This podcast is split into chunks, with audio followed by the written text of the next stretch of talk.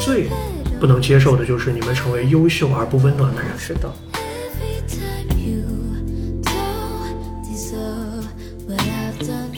改变世界很难，可是有太多的人通过他自己的表达去改变了别人的世界观。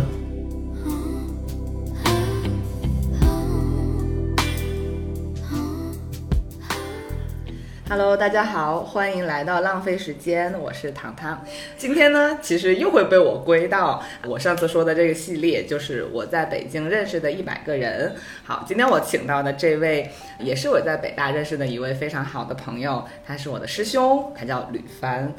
嗯、要不请师兄自己 先介绍一下自己是是的是，这啊我个等等半天 了。哎，各位浪费时间的听众朋友们，大家好，我是吕帆，啊，很开心跟糖糖一起啊，我们一起来浪费点时间。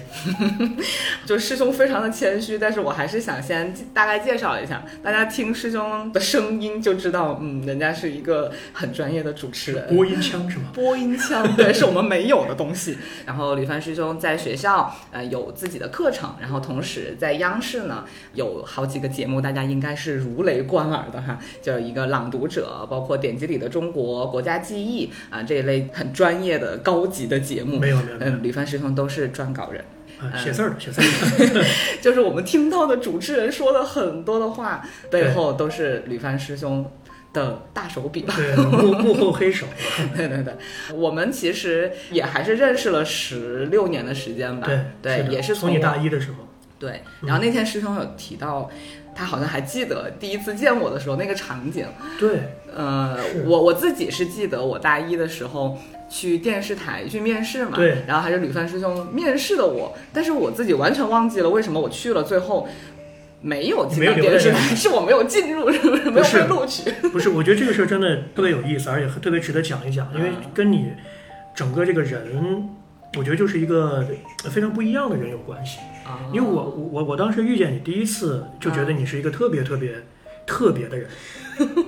对嗯，，因为好对，因为糖糖的粉丝知道她大概是一个气质型的美女啊。然后呢，大一的时候其实就长得很漂亮了。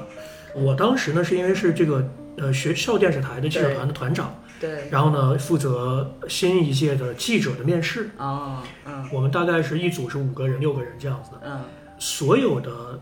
略有姿色的女生的自我介绍基本上都是一样的， 因为有一个环节是一分钟自我介绍嘛，哦，然后她们呢就会呃，谁我是谁谁啊，然后就矫揉造作的那个 样子，你不要 diss 别人搞，好然后那个才是真的播音腔。啊按现在的话就说就是就是特别夹着啊啊，夹子音，大家好，这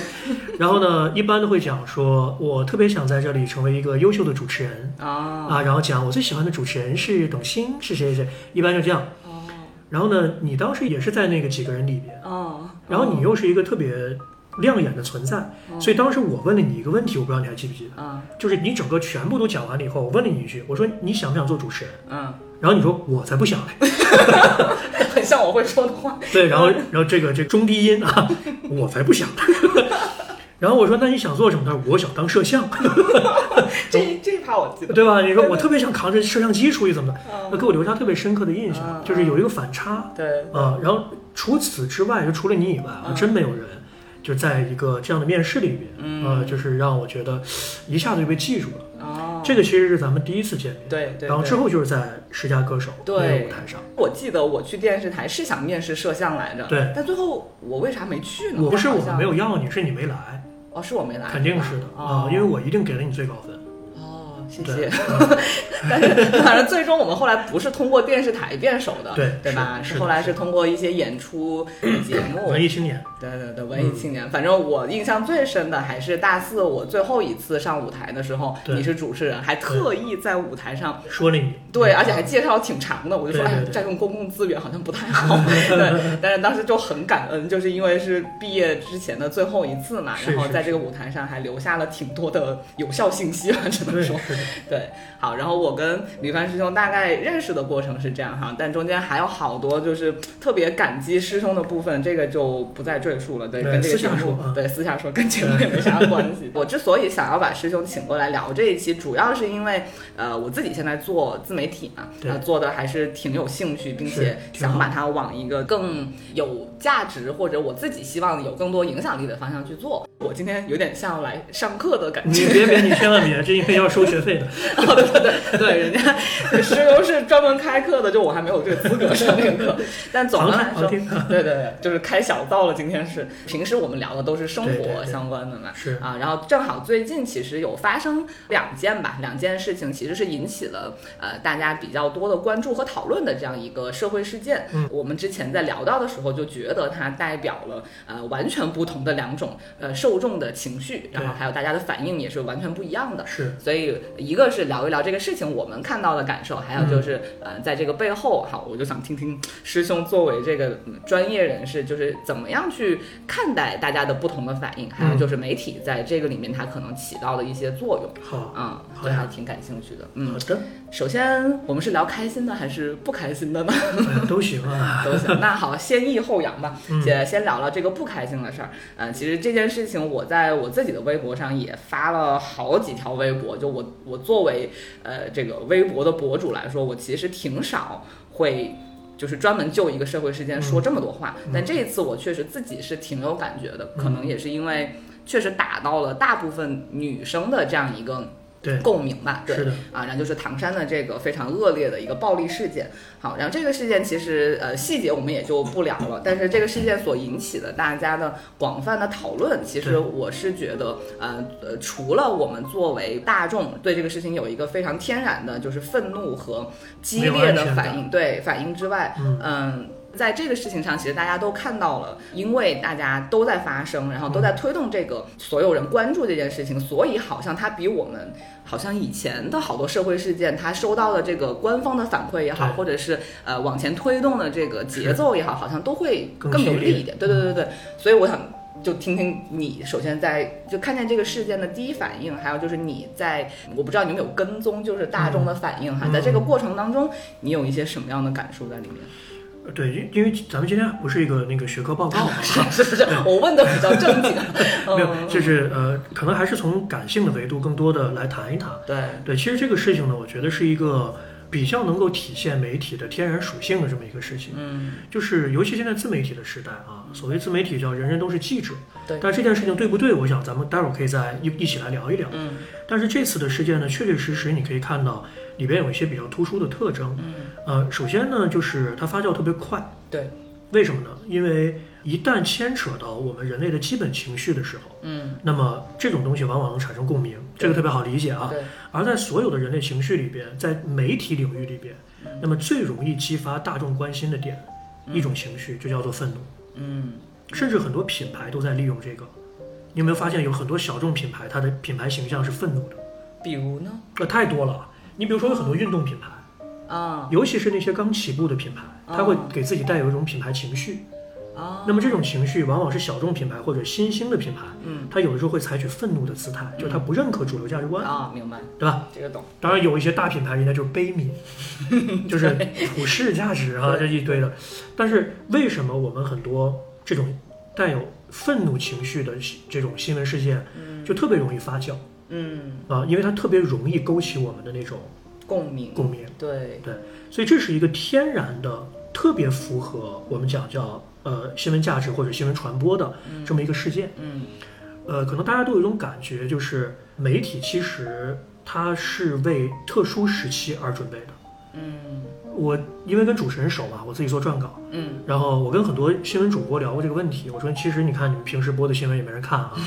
你收视率也很低，对吧？嗯，那你为什么还要做新闻这个工作呢？对，然后很多人都跟我讲过这个道理，他说新闻从来不是为了日常准备的，嗯，是为了那个突发事件。嗯，所以新闻人的价值往往是体现在突发的那个事件上，你的反应，嗯，对吧？嗯所以拿新闻大奖的，他一定不是日常报道，对，对，他一定是一个突发事件，对，然后在里边你体现了新闻价值、新闻素养等等啊。对，对，所以这次这个事件呢，就是它第一呢特别符合大众的情绪的这种匹配吧，对，对，对，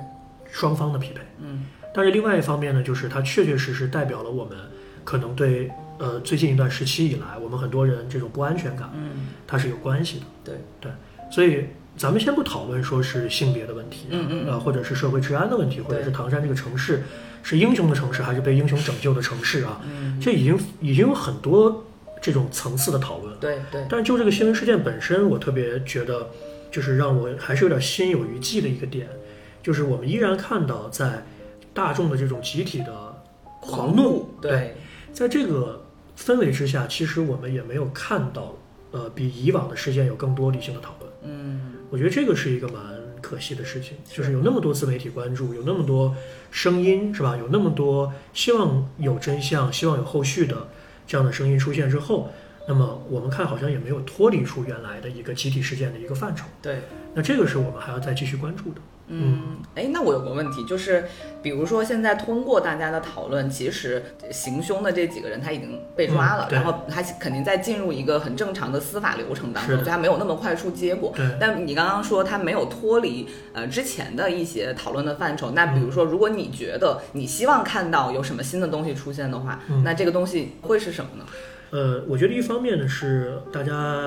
消费这个事情是很多的，嗯对，然后包括有很多人跑到人家那个店门口，啊、啊去直播啊、包括有很多人说是要要要追查那些不报警的啊呃，对，袖这手个旁观的人等等。其实你能够明显感觉到很多人是在找话题。嗯那这件事情，我认为其实是我们自媒体时代的一个特征，嗯，就是我们有无穷无尽的观点，对，但是哪一个观点又可以足够的深入，进而推进整个社会的进步。嗯那这件事情，我觉得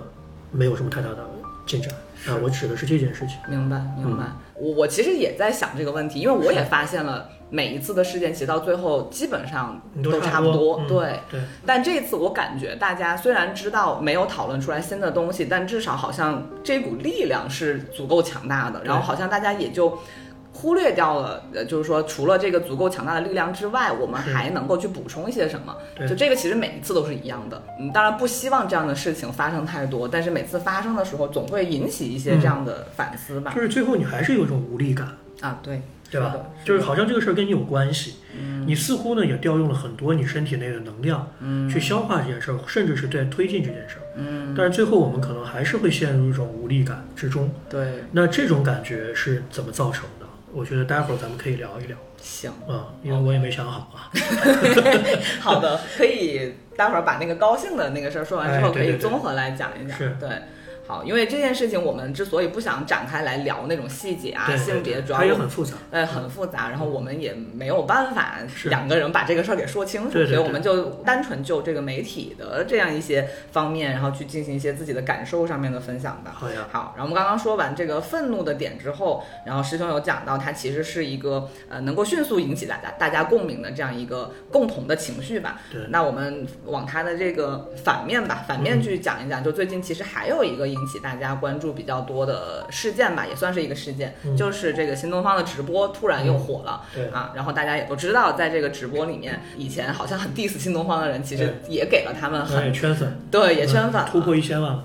对，嗯然后好像直播他们卖货这件事情已经变成了次要的，大家可能更被激励的是 他对，们学传学怎么写文啊？现在是对。高考作文示范直播间啊。对，其实这件事情，当然一方面可能正好是在这个时期出现，我觉得它呃，反正至少在我这边带来的冲击力不如那个负面的东西强，但是它还是被关注到了，并且也引起了很多的讨论。然后我还看见好多公众号其实也在分析，就说哎，为啥同样是新东方，它拿的是同一套东西，为啥以前是被骂的，然后现在就是被是啊被鼓掌的？对所以呃，这个就是刚刚我们聊到的愤怒的反面的情绪，就是一种积极的一种正能量的东西。喜爱，喜爱，对嗯。那这种情绪，比如说从你的角度上来说，你会怎么去看待它？这个其实更难，就是让你愤怒很简单，嗯，跟日常一样，对不对？比如说，我特别想让一个人对我发火，好简单，是，对吧？是的所以其实你比如说你你做自媒体，嗯如果如果你掌握了一些让让人跟着你一起去宣泄的能力，嗯我自己认为其实你只是在一个比较初级的阶段，嗯那么更高级的阶段可能是同样是产生共鸣，但是是让他认可你的价值观，对，这件事就更难一些。嗯所以我是觉得新东方这个东方甄选的直播间啊，它激起了大家的那种喜爱，嗯，它背后有很多原因。就像你说的，它不是这两天才开始卖货的，嗯是那大米卖了好长时间呢，啊，对吧？那个董宇辉自己也说，说那半年前别人都是骂他的，说他脸方，说他长这么难 看，说你怎么不换个好看的的上来直播呢？但是那个时候他可能就是直播间五六个人，嗯但是为什么现在一下就变成这样的了啊？嗯这里边一定有时运的问题。嗯但是这是一个商业的逻辑，咱们就不讨论了。嗯咱们只讨论说这个直播间的这个案例啊，能给咱们每一个普通人带来什么？对，我觉得首先第一个呢，还是真诚的分享。嗯对是的，就是很多人会讲说，在一个大众媒体或者一个公共平台，嗯是不是要讲自己？嗯这件事情是真的很多主持人和优秀的表达者深深的怀疑过的事儿。我问过很多人，我也很好奇，对吧？啊就是就这么一个问题，你要不要讲自己？对然后包括比如说奇葩说对，啊、很多辩手之前也也问过他们。嗯你比如说黄执中，嗯是绝对不讲自己的人，他是有一个严格的红线的，不信你自己想啊。嗯，他基本上他都在讲道理，对，他在改变你的认知是，的他是在影响你的认知，是的，对吧？再来，再来，再来，然后最后你觉得你自己啥也不是了， 你就只能跟着他那个逻辑走了。是的所以他在这方面很强大，嗯他具有极强的共情能力。但是你会发现，黄志忠从来不讲自己，嗯，直到可能是第六集，他才开始慢慢讲自己，讲的是好像是那个在跟他女他朋友的时候对嘛，对吧？包括嗯讲过一次跟他不喜欢小孩儿，啊，对对对，那是他第一次开始讲自己。嗯但是他之前一直以来就会认为，包括熊浩也是，我也跟他聊过，嗯他就认为说，在公共表达这个层次上，呃，嗯是不应该过多的讲自己的，嗯不重要嗯哈。啊但是你像我们在呃北大开课啊，那个课叫口语传播，嗯是新闻传播学院的专业课。其实我就一直觉得，我说公共表达呀，public speaking 这个事儿，我自己有八个字，我觉得叫因我而起，为你而来。嗯我这个事情，也许你每个人不一定会去做传播的事情。嗯但是这八个字值得我们一生去学习。嗯首先，它应该是因我而起的，而不是那个很多咱们刚才说那个让你不开心的那个唐山那个事情。对，为什么有些观点你听不进去啊？哦，第一，它是因我而起的嘛，嗯很多人就是为了蹭热点嘛，嗯，嗯所以你看到千篇一律的大量的这种重复信息。对对对吧？对第二，你为问你为谁而来了，似乎好像也没有一个对象感，对不对？对，所以这件事情，我觉得其实是我们要在做自媒体的时候是要谨慎对待的。嗯对，那么东方甄选这个直播间恰好做到了这两点。嗯第一个就是董宇辉，他是一个非常真诚的在分享自己的感悟的人，嗯，而不是信息的人，哎，这对个吧是？对，所以他提供的是一种什么呢？我觉得现在有个词儿很火，叫情绪价值， 对，对吧？是的，你可能记不住那些文案对，但是你可能会在那个时候被打动。嗯这种打动，其实在当今这个不确定性很强的时代，嗯它就是一种慰藉了。是的，所以有很多人说，说是包括董宇辉自己也说，说不过就是，呃，很多人在我的身上看到他自己。嗯所以我觉得东方甄选的直播间给人看似那种美好的鸡汤啊，它依然没有逃脱鸡汤的范畴。嗯对，但是呢，它给我们的一种对这个时代的一种一种慰藉，嗯就是我们会觉得说，在听这个人说话的那一刻，其实我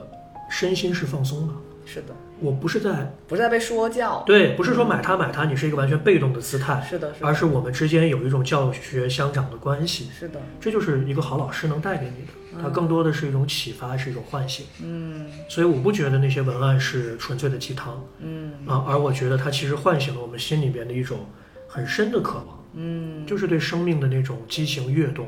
或者说对一个人的同情悲悯，嗯，甚至往更大的层次说，你对这个世界的一种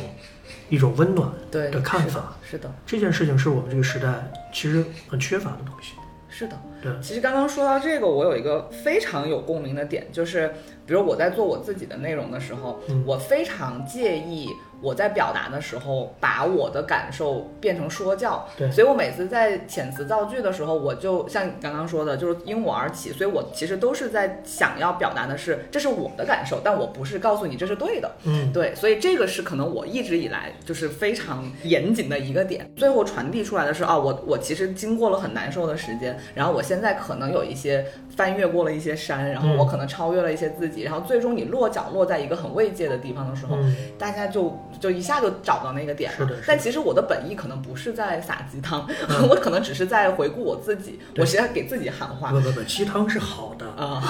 毒鸡汤才有问题。啊，是，主要“鸡汤”这个词儿之前被滥滥用用的的，啊对对对。所以刚刚你说，呃，给这个正向的东西其实是更难的，我也觉得非常的是有共鸣点。就是比如说唐山那一篇，嗯我写下的文字是愤怒的时候，它真的流量会比那当然正的一定好的很多。对对，但其实我的本意不想要再激怒你是，的但后来你们发现，其实大家给你的反应就是那种东西是最直接，是的然后最引起他这们就反应是的。 媒体，正的东西会比愤怒的东西更难更做难。嗯对，这也是想要做媒体的这样一些个体，就是面临的唉一哎是些困难嘛，理想主义跟现实主义之间永远是有冲突的。对，永远有一道墙是的。啊。那你自己，比如说在你做做课程啊，或者做节目的时候，你可能也会面临一些这样的理想跟 现无实时的无冲突。刻，嗯 对，但是你每次都都能找到很好的方法去平衡它吗。也没有，这个就需要摸索，而且人生就这样嘛，不是学到就是得到啊，就是反正基本上都是学到，得到的东西很少啊，得到的东西很少。你像比如说你刚刚说的课程，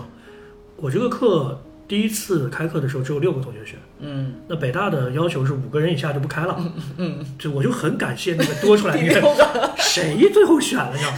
呃，然后让我把这个课开了，但是开了以后，其实面对面临很多问题，嗯跟做媒体是一样的，就是你也在找读者嘛，对你也在找受众嘛，受众也在找你嘛。然后，尤其课程这个东西，就更像是一个媒介了。对，很多人说你是把学生还有什么选择权吗？嗯他选择权可多了，啊起码有个期中退课的问题啊。啊，哦，七中现在还能退啊。所对呀、期中是可以自由退课的。哦，然后你这个学分你，你你其实你束缚不了他，嗯嗯，对吧？对，而且我我一开始开的课不是专业课，是公选课，嗯是全校所有人都可以选的。嗯，那就面临这个问题。我当时在想啊，那六个同学，你如果退了一个， 那我这个课后半学期还上不上？ 就是我老在焦虑这个问题。是然后有一次我印象特别深，就是是十一还是五一的假期前面那个礼拜五，刚好我的课嗯来了一个人， 嗯，来了一个人。首先我问他的是，我说你不是旁听生吗？ 都没有选呃，老师我选的啊，我说那好嗯。然后我我我当时跟他这个同学我就在在讲啊，我说我说我其实特别期待你今天别来。嗯你要不来的话，我就对着这个空空的教室讲两个小时，然后我就把它以后写到我的回忆录里 边。就这个多像西南联大的感觉，是吧？啊是是我是我照样讲啊，多么有这种教师的风骨啊！ 所以，所感以动了自己。我就感动自己。然后那天就没有讲课嗯啊，就是我俩聊了一个多小时。嗯对，所以你说是得到多还是学到多？我一直认为，其实一旦牵扯到双向选择的时候，嗯，呃，一切都是不确定的。是的，包括我们做媒体，因为我自己可能更多是做主流媒体的节目多一点，对，那这种感觉就更强烈。嗯对，所以你会发现说，为什么我的那些节目都是文化节目？对，原因很简单，就是我知道文化节目的受众少，但是做这个事儿恐怕更有价值一点。哦，我还以为是文化节目的受众多呢。文化节目是现在才受众多的哦，但是我们最早开始做这种节目的时候，五年前嗯啊，五年前开始做，那时候没有人认为文化节目是有受众的。嗯，对，然那一后开始想要做它的目的是什么？特别简单，嗯就是有一种使命 感。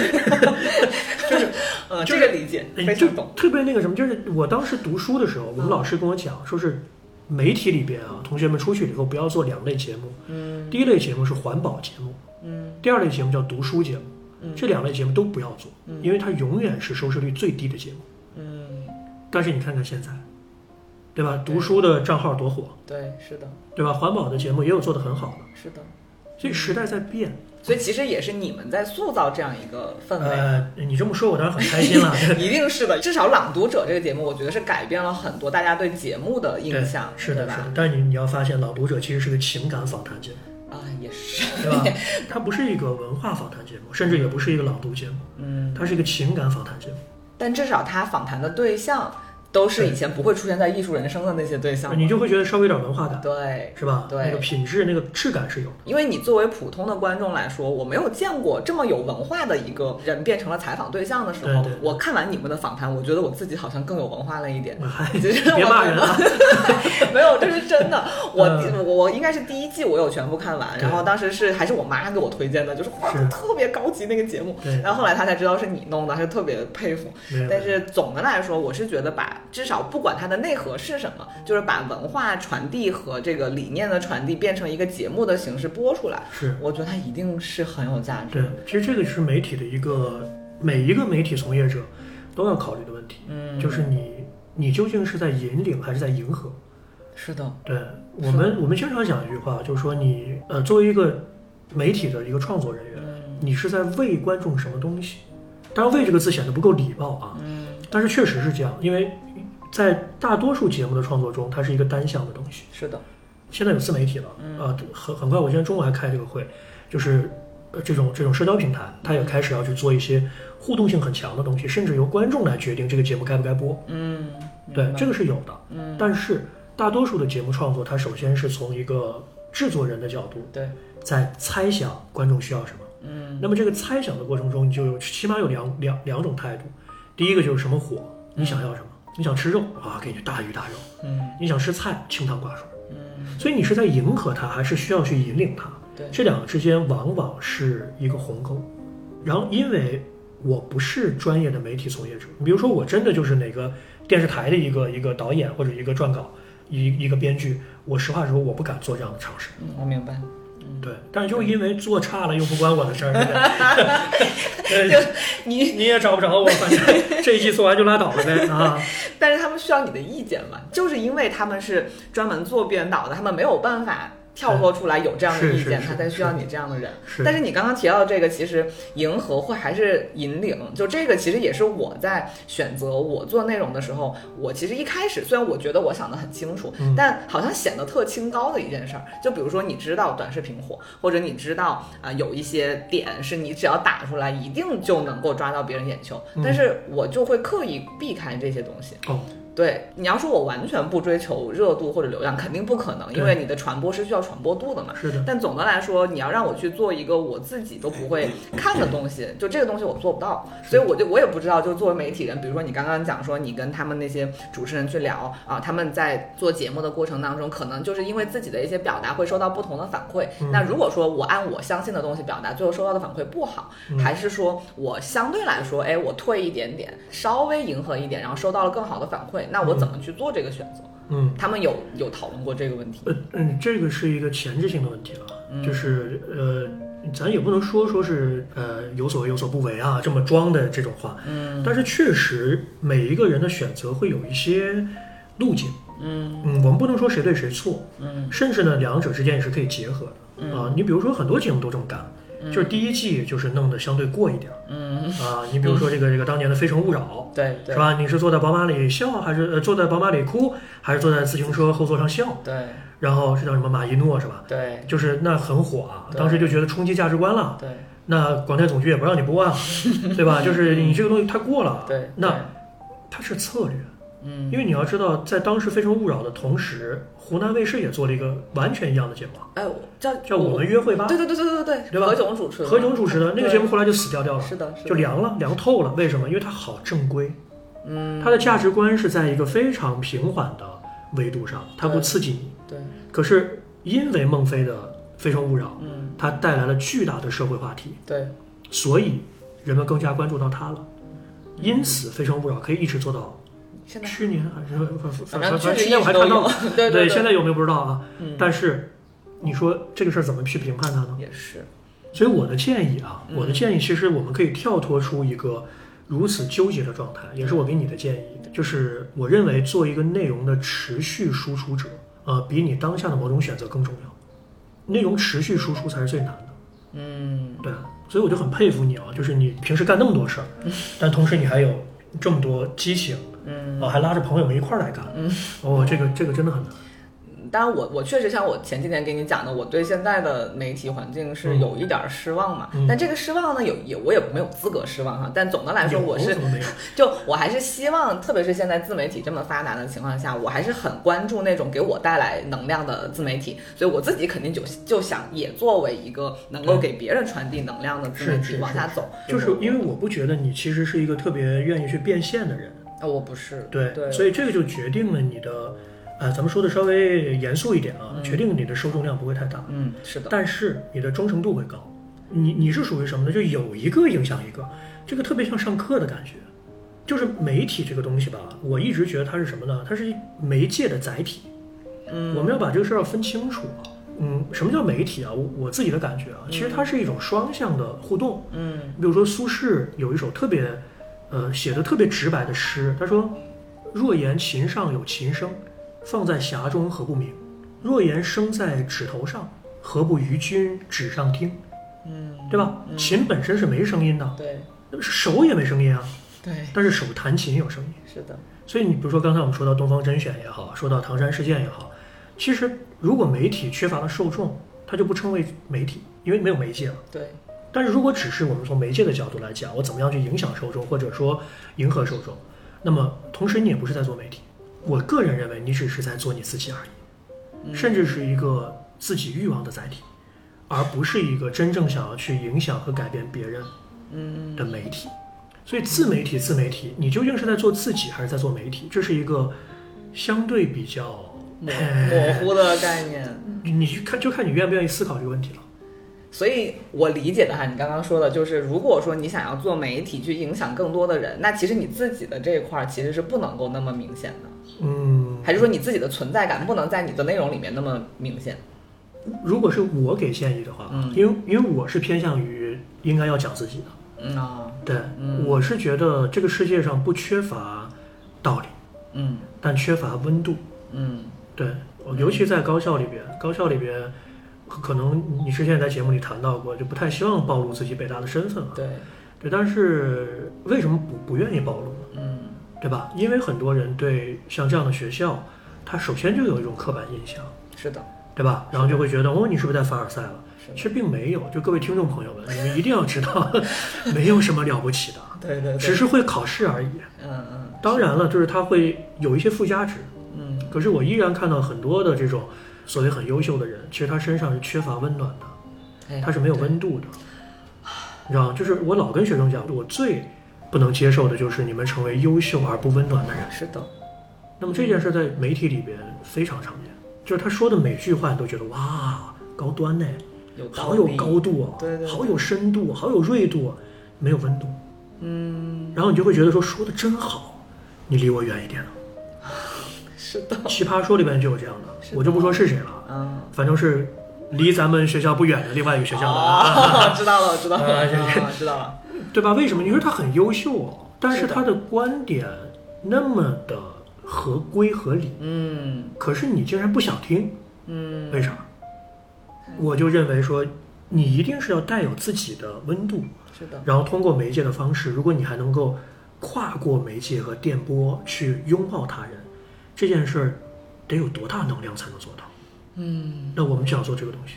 嗯。对，对，所以刚刚我问这个问题的点，就是因为我作为一个非常业余的你所不谓的业余媒了体人你，没有，因为我完全是你自己这问题就是过度尝谦试虚，好，对这个问题确实也是，但总的来说就是我，嗯，我就很怕自己做成那种自说自话 的那对，种感觉，是那对个吧？那他确实是，对，所以我一直为啥我说我说我对媒体感兴趣，是因为我对受众的反应很感兴趣，对然后我对我什么样的信息传递能够达到我想传递的那个目的也很感兴趣嗯。但总的来说，它都是来自于我个人的观察和总嗯结。那我不知道我的观察和总结放在一个普遍的这样一个世界里面，它。到底分量有多重？我只能说它对我自己有用。嗯那我只能用我对我自己有用的东西，我再去创造这就新够的了。啊这就很够了。对，那你还要怎么样呢？ 你把自己得逼死啊！嗯节目火不火不是你能去这个啊，这个是做到的事情是。其实说白了，嗯嗯天，但但是你一直在做。嗯对我自己有一句话，我深以为然，就是一定要相信偶然的力量。嗯，对，就是持之以恒的相信偶然的力量，相信小概率事件，是的，是的。因为媒体人就为这个存在。对你别指望说我一做我就火了，是的，是的，是的，是的太难了。是的呃嗯，其实这件这个偶然性，我去年还感叹了很久。就是去年我不是就是因为又跟你联系，然后对发生了对对好多好事儿嘛。是是好，然后完了之后，我就在想，我好像终于发现我之前做的那些东西是为了啥，对或者是它好像一开始发生的时候，我觉得它可能就是一个平常事件，但是是可能它累积到某个点，就发对现好像都在为了某一刻对做对准对备对对。这个感受是很好是嗯的啊！我现在又过了一一年多了，我可能又在为我未来的某件对事情做准备。是没那我 有没有一件事是白做的。是的，是的。嗯，所以总的来说，就是我还是很想看到，不管是我自己的频道，还是说市面上所有的媒体，就是我希嗯希望看到的是媒体有媒体的力量。然后我就刚刚聊着聊着，我突然又想起，呃，就之前也是一个不开心的事儿哈，就是之前那个飞机失事的事儿。哦就那一次，我们办公室产生了一个非常大的讨论，嗯然后我和大家的那个嗯反应差不多，就是我们当时看到了人物的一篇专访，对就那个第一下出来的时候，其实我当下是很不舒服的。我虽然理解他为什么这么做，但是我看完之后我是非常不舒服的是。但后来我其实也有在反思，就我有看到有人在评价这件事情，就是甚至有好多我关注的媒体人或者是呃专业人士，他们其实对这篇报道是呃给的那个态度跟我是相反的，就他们觉得它是好的，嗯所以。我当时就非常的矛盾，我就想说，那你作为一个如果想做一个专业或者合格的媒体人，那你在面对这种事情的时候，你的选择就变得非常的困难了。嗯一方面，有人想看这样的内容，但同同时，我的内在我的道德感不允许我做这样的事情。哎所以你去做自媒 体啊， 没人管你那。这个很好奇，我我其实还挺想听听你对那个那一篇文章的看法。呃，真正的媒体影响的不是人，嗯是人性。嗯所以那篇稿子根本不是给你看的，那个稿子是给人性看的。对，嗯什么意思啊？咱们不说咱们自己的这个事儿了，因为确实不开心啊。好好我举另外一个很类似的一个事情，好，就当年马航 MH 三七零的事情，对，对吧？你刚刚说的时候，我也突然想到了这个问题啊。你比如说，呃，你看这就又开始暴露暴露自我了，就是就是当时这个马航三七零的这个 MH 三七零的这个失踪了以后啊，你你应该记得，就是整个全世界范围内都在追问他的下落，嗯，那那个那个流量巨大，嗯，那不仅仅是中国的这次，对，那是全世界都在都在问他在哪里。然后呢，我我当时对这件事情呢是非常谨慎的，嗯跟你刚才说的有点像。这个事情大概过了几天呀、我们有一个非常小的范围的一个讨论，在学校里边有很多专家，嗯然后呢，就说这个事情我们怎么来看待它，因为从来没有过一次在全球范围内的社交媒体，就是基本上我们的平台也好啊、媒体也好、自媒体也好，甚至普通的网友也好，如此一致的行动，嗯，就是大家都在追问，追问他在哪里，然后都在点蜡烛祈求平安。所以当时有有一个学者提出来，他说这就应该是我们互联网啊，尤其是社交媒体啊，叫公民素养元年。嗯，就是我们对吧？互联网戾气多重啊！就是大家对都是在那么互相骂，对，怎么这个世界上大家如此的尊重生命啊？就是说这个，然后就说这是我们的公民素养元年，然后很多老师都非常认同这个观点，啊然后就不停顺这个讲。哎，我当时是博士生，我就最后讲啊，这个人微言轻嘛，那到最后，因因为我自己啊，在读书的时候我一直在写剧本，嗯然后做了十年的影视剧编剧，嗯所以当时我就说了一句，我就说我说各位老师，我觉得大家说的有道理啊，但是我想提供一个不同的维度，嗯就是我认为这件事情之所以能够引起全世界的关注，不是因为我们敬畏生命，嗯而是它太像一个好莱坞主流悬疑片，就是它那个悬念感已经凌驾于事实之上了。嗯我说，也许我们不是在追问它究竟在哪里，而是我们真的很希望这份追问还可以继续。然后当时老师就说：“吕帆，请你出去。” 我就我就出去了，我出去了，出去以后，但是这个事儿其实我对这件事情的观察一直没有结束。嗯我具体的数字我记不清了，但我可以给大家一个一个启发的一个角度啊，嗯就是各位听友，你们现在可以在网上去搜，我给你提供几个关键词，你看一下那个数字的比例。第一个，你去搜马航失踪，咱都不往下看啊，你去看看那个里边有多少篇帖子，嗯搜索的结果是多少，你把这个数字记住，然后你再搜一个叫做马航残骸，你去看一下那个的比例嗯会下降多少，嗯然后你再去搜一个关键词叫马航真相，嗯你会看到这三个数字最高的是马航真相，嗯第二高的是马航失踪，而最低最低的是马航残骸。嗯，可是你要注意，搜残骸已经包括在那个那个失踪里面了，对对因为很多人会问残骸找到没有啊？对，所以大家有没有印象，就是当那个残骸真正被找到的时候，互联网上寂静一片。是的，你不应该在那个时候才祈祷生命吗？才那个敬畏生命吗？不应该在那个时候说逝去的生命怎么样吗？对，没有，全世界就跟没有发生这件事儿一样。为什么？因为悬疑片什么时候会结束啊？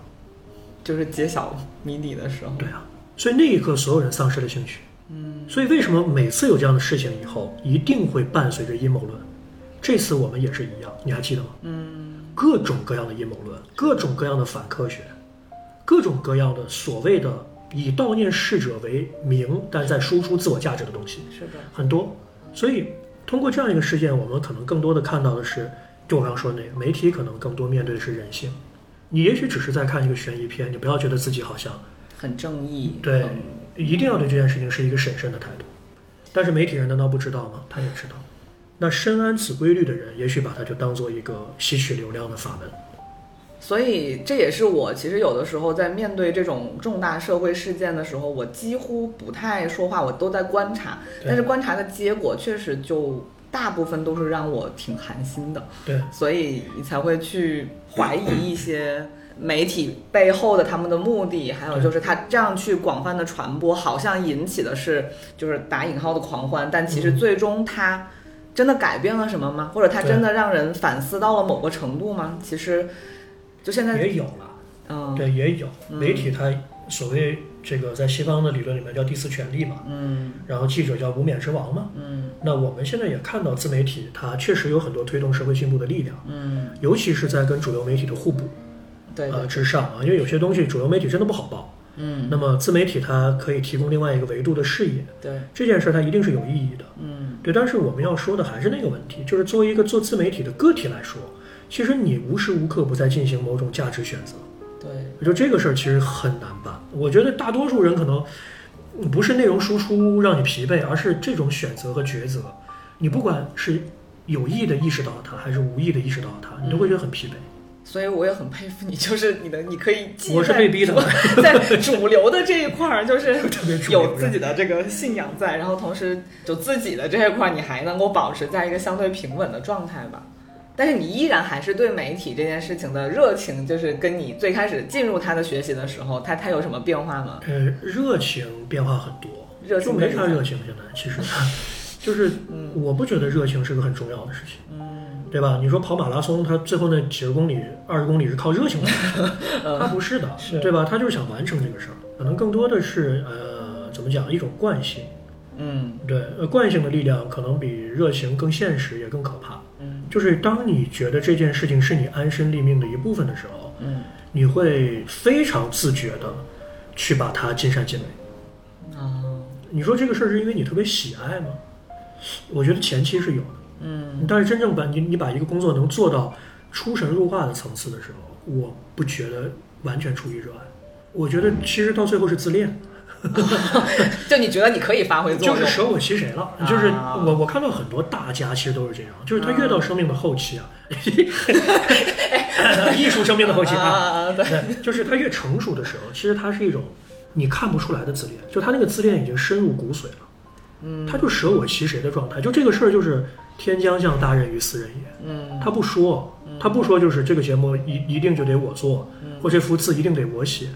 但他骨子里边就有这个东西，包括那些大学问家，你看侯仁之先生啊，啊，季羡林先生啊等等啊，这些大家对，那些著作到最后。你看他整个那个文字里边洋溢出来的东西，它一定不是一种青春感的东西了，啊就是一种特别老成的感觉。那个东西是什么？我就是觉得就是舍我其谁，就他有那种所谓文化自觉，然后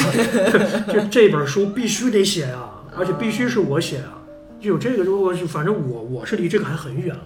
很远。不，但是你顺着这条路往下走，其实我觉得是这个方向啊。哎呀，就看你命有多长啊了。 不，主要你们你现在也是做的事儿太多了，是但是总的来说，我是觉得，就是因为它现在有太多渠道，你可以去对补充对对对官方的，是所以你才会，我自己我是会想说，那官方没有给到大家东西，那现在我作为我自己选择了要做这个事儿，那我可能就希望我有一天做到舍我其谁的状态。对对，但我当然知道，就是这个是一个很漫长或者很难的过程，嗯但是所以我才会那么愿意去研究它。包括大家，嗯不是说别人喜欢看什么我发什么，而是什么东西是能够引起相对来说除了狂欢之外的对额外的那样一些想是的，法。是的，是的。对，这可能是我唯一的目的。呃，我我之前不是问你嘛，就感觉说大家现在对媒体的其实要求是越来越高了，包括你的遣词造句，还有你的嗯对传递的信息，你有任何一点点私心在背后都会被大家看到，是所以感觉但现在媒体想要做以前那种啊、我想怎么引导你就怎么引导你的那种事儿 是不太可能啊对了，，对吧？？嗯，但是我也很好奇，就是官媒，就是他们作为也做这种媒体做了这么长时间，他们应该也能感知到大家当的然，对嗯，但他们的调整是 啥呢？哎，不能 说，我对我想想怎么样能不能不，或者你不要提，就是最大的那些。 但相对来说，比如说你就可以说传统的媒体，他们在遇到现在的这样一些情他他况，我我觉得这个事儿这样的哈，就是说，嗯首先所有的媒体都在追求年轻人的喜爱度，对对对，就是所有的媒体都这样，对，嗯，因为他知道这个是最主要的人群，是的，但是因为传统的媒体呢，它受限于呃各种传播的技术嗯和载体，对吧？我们老说，其实新媒体不会取代传统媒体的，嗯就像新媒体不会取代电电视，对，新媒体取代是电视机，是是是，所以你会看到有太多的传统媒体人转型成了新媒体人以后，他依然是那个团队里边最核心的力量，嗯，太多了，是的，太多太多了。所以我不觉得说这是能力的问题，就像你刚刚讲的说，那这些官媒的那个语态是吧，怎么就我们就不太喜欢啊？嗯，实话实说啊，这个 这个有我们的责任啊，有我们的责任，因为确实话语体系不一样。嗯，对，它有点像什么呢？就是我不知道这个例子恰不恰当啊，但是你比如说一只鸟在笼子里边的鸣叫，也许也是婉转动人，嗯，但它恐怕不能够跟丛林里、森林里的百鸟齐鸣去相提并论。嗯，也许那只鸟是万中选一哦，然后它可能也是被从丛林里抓过来的，对，就是它的那个声音也让你觉得动听悦耳，但是它和那个真正的森林里边的那种完全没调了啊，就大家都在鸣叫的那个感觉是不一样的。嗯，所以我我我觉得恐怕我们不能去这样简单的做类比。嗯对那么从自然的角度来讲，你肯定会喜欢森林里的鸟鸣、对，鸟叫，是吧？而且你觉得这里边有我的声音，嗯但是，一旦一只鸟被放进了一个精致的这样的一个笼子里边，它的声音再悦耳，你恐怕也觉得似乎是以某种欣赏，或者说它离我是有距离的。对，你不能说这是那鸟的问题，嗯，所以我觉得恐怕我们可以从这样的角度，对吧？我还是希望这个节目是能播的。嗯 整期节目没有 了，录的怪辛苦的，真是对对对啊，但但是明白真的不是不是传统媒体人的问题，是，对，而是说真的，它有一种表达的一种一种一种惯式，它它有它的不得已，但是你也你也不能完全说这个东西就就没有受众。嗯其实有些东西，比如说很正的东西，你还真得这么讲。你嗯比如说我们做的《典籍里的中国嗯》，就这玩意儿，如果让自媒体博主做，那就就不可能了。就起码它不是这样的一个东西，它可能会变成一个特别娱乐性很强的，对不对？苏东坡当年、啊， 东坡肉啊，我的天，这有意思啊，就那我都已经能说出名字来了啊，对吧？就是嗯那这不是那个了。那我们做的什么呢？可能更多的是品质感、文化感。是的，是的，我们那个可能是要用戏剧的方式，是吧？要你看完了以后，你觉得我的天，就是感觉好像进入殿堂了，嗯我仿佛好像走进了仁义的剧场，嗯对吧？或者国家画剧院的剧场，老百姓平时看不到的，一张票三百块钱以上的，嗯但是我竟然可以这么好的去欣赏它。嗯那这个其实是主流媒体或者你刚刚说的官媒，它是有这个能力的。嗯有些东西就得正话正说，是的，是只的，是我们现在恐怕没有太多的耐心，坐下来看一个一小时四十分钟的节目了。嗯。对，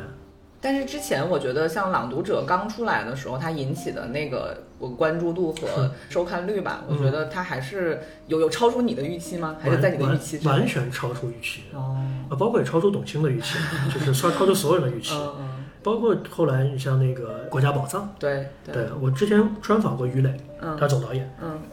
他说他录第一期的时候，他在现场没有声音了，因为他不知道这期节目录完了以后是什么。嗯，作为总导演，在现场录制的那一天里边，他没有声音，一个字都说不出来，因为他完全就是巨大的恐惧感。嗯。但是谁能想到，就是这样一个节目就火成这样子呢？那你们后来有通过观众的反应去分析说，那既然这样的节目是受到了如此众多的欢迎的情况嗯下，那大家背后其实对这个东西的需求说明了什么呢？嗯，就说明了什么内容都有人看。其实，其实呃，媒媒体就是这样的。我是觉得，虽然我们叫大众媒体啊，但是呢，因为官媒主流媒体它的受众基数大，嗯它更多的可能面向的还是一个固定群体。啊，是的，但是自媒体和新媒体呢，它相对的是一种分众效应，就垂就是垂类类了啊，对垂类了。对，那么这个也造成了一些问题啊，就是你可能就是特别像那种朋友圈思维，我就比如说我们自己的学生啊，我自己学生写东西，我就老老调侃他们，我就说你们写东西特别像朋友圈，嗯，就特别多观点，但没有一个观点是深入的，嗯，因为你有好多观点，就跟朋友圈一样啊， 一个事儿各种角度的去评论，可是每个角度它都不深入，嗯，而传统媒体它的优势就在于它可以把一个点还是能够有向下挖的能力，嗯，但它确实不够丰富。它确实不够灿烂，它确实不够让你觉得耳目一新。嗯，可是如果你追求的是一种长期化或者体系化、沉浸感，嗯，那么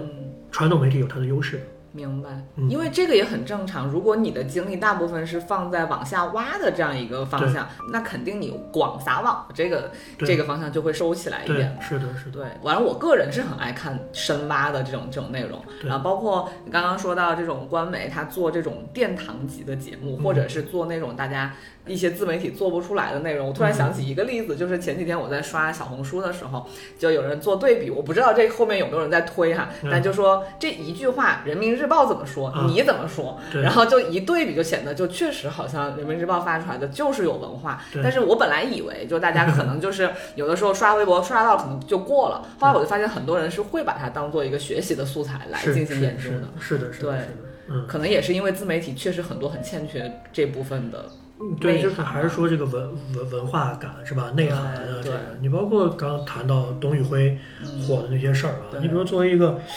老师啊，或者叫知识分子啊什么的，我我真的觉得里边都是老生常谈，嗯，没有一句话是新鲜的啊。嗯但是呢，我我也看底下的评论啊，我就觉得其实就为什么我们这样的人其实很难去做自媒体呢？是吗？ 你太有文化了，其实说 白了还有，我这个真的不是凡尔赛。嗯啊我我当时读博士之前，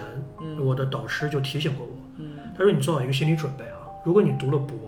你以后绝对不可能成为一个好的主持人。为啥？因为话语体系不一样，嗯，因为媒体它永远是要给大众，大众看的。对，对我们不是说大众就一定是什么没文化什么的，啊而是它相对来说你要用那种语态、那种语言去影响它。对，对，对，对，它一定不是学院的这种东西。嗯，但是你读个博你就知道了，就那里边那个人都不叫人，都叫主体，是吧？ 嗯，你这个就就有点话特别绕啊，一句话七八行啊，嗯就是那它不是一个话语体系啊，对，呃所谓的叫学科范式啊。对。但是你怎么能用学科范式的东西去影响大众呢？哎，但是这有一个呃，我好奇的点，你在上的这个课不是叫口语表达吗？口语传播，嗯那口语传播，那你的这个课的内容应该就跟你博士研究的这些就应该是矛盾的吧？不矛盾，完全不矛盾。哦就是我为什么特别累，就是因为我不停的在抵抗那种，就是学院的呃，也不能这么想，哦， 就是嘿呃就是就是就是我会希望呃，我的课程里面没有一个词是专业名词，嗯嗯但是我希望同学们学到真本事。嗯，对，今年年初的时候给蒋昌建呃做一个凤凰凤凰网的一个节目，嗯然后他讲那个人工智能，我帮他写一篇稿子，嗯然后在前期采访的时候，因为他是老师嘛，嗯然后他又是很好的主持人。嗯，我就像你这个采访我一样啊，我也问了他同样的问题，我嗯说，我说你怎么样去把这种课堂的这种，你知道作为一个知识分子的这种表达，还能够变成像最强大脑潘周丹，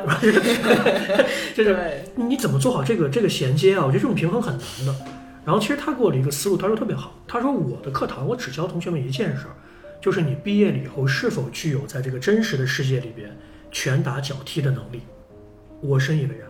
嗯你不管你是用一个学术腔，一种学科化的体系化的表述，还是你是用一个大白话，然后呢跟同学们能够非常好的互动，嗯，抬头率很高啊。抬头率， 对，就是你不管用什么样的方式，但是你最后让同学收获的一定是他拳打脚踢的能力，嗯而不是自我封闭的一种满足感。嗯这个是我的一个一个标准。每个老师有自己不同的上课的策略习惯，那都是合适的。嗯，但是我们讲的还是受众的满意度，对吧？收视率啊，如果如果大学的课程有收视率的话，我相信大多数课程其实收视率是很低的。是的，嗯，所以我刚刚你说完口语表达和这个你的学院派中间的这个衔接的时候，我就好想去上你的课，因为我也很想学一学口语表达。我就发现我的口水话太多了，但是呢，没有。但同时，因为我在做这个节目的过程当中，我其实在有意识的。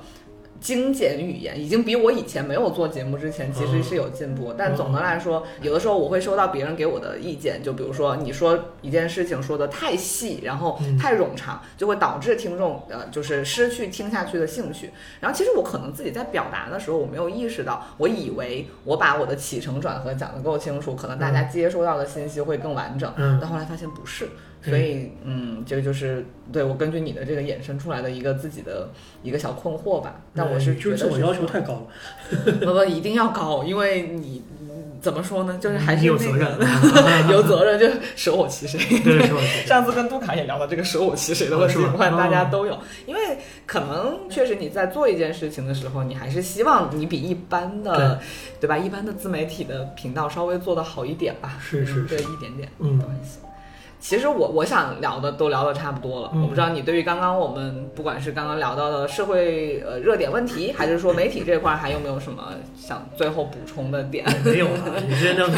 又变成了采访的模对，式。特别像艺术人生，所以要哭一下 啊。对，就是嗯这其实我我我我还是觉得啊，就是媒体这个事儿啊，它就像空气一样，嗯，没有人能在当今这个时代，你是不可能摆脱媒体的。是的，可能你不觉得，嗯但其实我们无时无刻不处在媒体的笼罩之中。嗯，那么媒体对于我们究竟有什么意义啊？嗯就是空气对我们有什么意义啊？对，对吧？水对我们有什么意义啊？它就是一种生活条件了。那为什么还有这么多人他愿意去研究，或者说他愿意去表达这件事情？我是觉得对我们浪费时间的听众来说，我是希望给给大家另外一个维度的思考啊，就是也许你可以完全不知道媒介是怎么运作的，嗯但是我希望大家都能成为一个去表达自己的人，嗯，就是我们讲的口语传播啊，我们这个课程，哎哎，哎，就是这个课其实它讲的是什么？让你的思想、观点、信息能够被更多人听到，能够传播得更远对。我觉得这个是我们每个人内心的一种更深层次的渴望。嗯我不相信有人说，我就希望这辈子就是没有人听听到我，嗯没有人看到我，嗯对吧？就是我说的话，我一说话，别人都去刷手机。嗯我觉得没有这样的人吧。嗯但但是怎么做到这件事儿？嗯，那么自媒体也好，或者媒体也好，或者你平时的写作也好，很多人说它是对抗时间的一种方法，或者说它是对抗焦虑的一种方法，我觉得都对。但是呢，就是这件事情其实是我们要去练的一种能力。嗯，是的，对，就是很多人会说，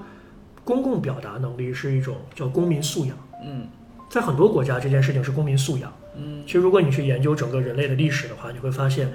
改变世界很难，可是有太多的人通过他自己的表达去改变了别人的世界观，哎，是的，那么这件事就很有意义，啊，它就很有意义了。嗯所以我是觉得，嗯从古希腊一直到现在，如果说我们想成为一个呃有思想并且能够去影响别人的人的话，嗯，这件事永远不会过时。是的，是的，对，但是表达这件事情本身它就是意义。是所以你的，今天问了很多问题，我也看得出来你有相关的困惑。啊，是吧？我也不能说就是能够给你一些启发了，嗯但是从我个人的角度来讲，我觉得表表达本身就是意义了。这一个多小时我们在这儿聊这件事情，它就是你的那个浪费时间嘛，对对对，是的对。吧？是但是首先你得先浪起来 啊，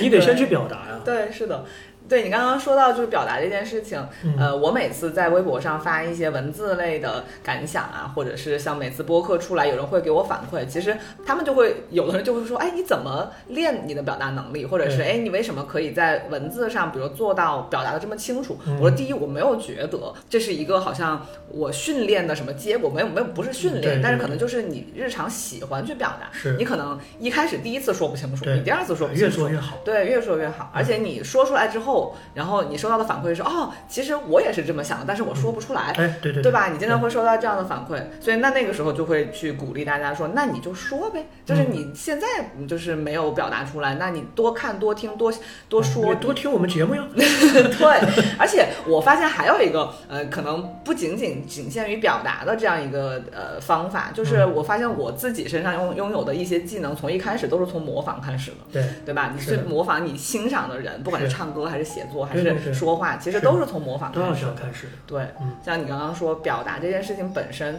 它就是一件很有价值的事情嗯，而且每个人其实都是找我不知道他专业是叫媒介还是叫媒体还是叫什么。总的来说，就每个人都是可以通嗯过每个人都是自己的发声的源头，是每个人也都是发声的途径。是的，是的。对，所以就感觉现在因为有了自媒体和大家都有自己的账号之后，其实看上去好像是无足轻重的，但其实所有的东西加在一起，它就是一股还对挺强大的嗯时代力量洪，流啊， 每个人都逃不开这个时代洪流。 是嗯，好，那就谢谢师兄今天给我的所有的对 这个，虽然虽然是一开始就师兄反复的跟我讲说不要搞成艺术人生，但因为嗯我是觉得就是对。我们今天谈的话题都特别硬，你知道吗是吧都比较都特别硬硬核的东西，哦，因为我之前我咱总再录一是嗯期啊。就你之前呃设想的，你觉得就是纯聊天，然后可能啊，也不是了，也不是我跟你是一样的态度，哦我也是希望其实是一定是给观点的。是的，是的，对是，的，然后你记不记得你当当时一开始做这个节目的时候，你发过给我？对，对当时还是那个就几个人一块儿聊的时候。对对，然后我就跟你说过这个事儿，我说对其实音频节目最大的核心能力就是还是观点及时啊，就是你为什么会听它，它因为它本身是伴随性的，是的，没有人会真的说我我眼睛盯着这个，哇，现在就几秒几分了，就对，它不会这样的，它一定是伴随性的，所以什么东西会让它耳前一亮？嗯，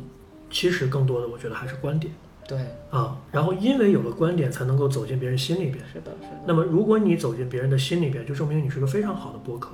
嗯，你是一个非常好的表达者，因为让别人听得进去，这是最难最难的事儿，是的，对，所以我为什么如此重视今天的这期节目？是是感觉到了，感觉到了。对哎呀，给因我为聊的 累的，我 来这条可紧张 了，没有，因为呃，像我跟我其他其他的朋友，我们是日常就会有很多日常的对对话，对所以而且我是在控制这个节奏，比如说我会有一二三四五，然后我会来引起这个嗯呃方向性的就是往下延展。嗯那跟你我不想去就是延伸延伸任何东西，因为我嗯觉得呃，任何我们之间讨论的话题，其实我觉得都是有价值或者是有观点在的，所以嗯我就没有去想说哦，我一定要按某个顺序来聊。当然，就像之前我跟杜凯聊音乐一样，可能对音乐感兴趣的朋友会对很喜欢。对对那对媒体，就是媒体虽然可能可就是适用度更广一些，但是嗯也不一定每个人都觉得这个东西是对自己有用。但总的对来说，我觉得就像呃师兄刚刚讲的，就是媒体是无处不在嘛，嗯所以既然我们就是每天都在受到它的影响，然后每天自己也都在表达，对，所以关注了解一些对相关的东西，我觉得还是很有很有用的。是也谢谢你啊，让哦我谢把我谢的我思路 又又梳理了一下，没 有，因为你还是很有每价天值的每天都在上课，我感觉其实对你来说，我以为其实已经是一个讲过很多没遍有的不东是西。嗯没有，我们课堂上不讲这些的，哦对，就是专门留给你的啊。哦，谢谢谢谢，哎呀，搞得太客气了，真是没有。但总的来说，好，今天就想聊的我都已经聊到了，然嗯后给我自己也有很多就是课后作业可以反思的地方。哎呀，我的天，那我还是得收个学费啊！我可以作为旁听去旁听你好的欢迎课，没有欢迎人的时候我就上。来嗯来吧，来吧啊！ 对，好呀好呀，那今天差不多我们就想聊的都聊完啦，嗯然后希望大家能够喜欢这期节目吧。嗯，好，也谢谢谢师大兄，家，嗯，谢谢大家，好，拜谢谢拜糖糖，拜拜拜拜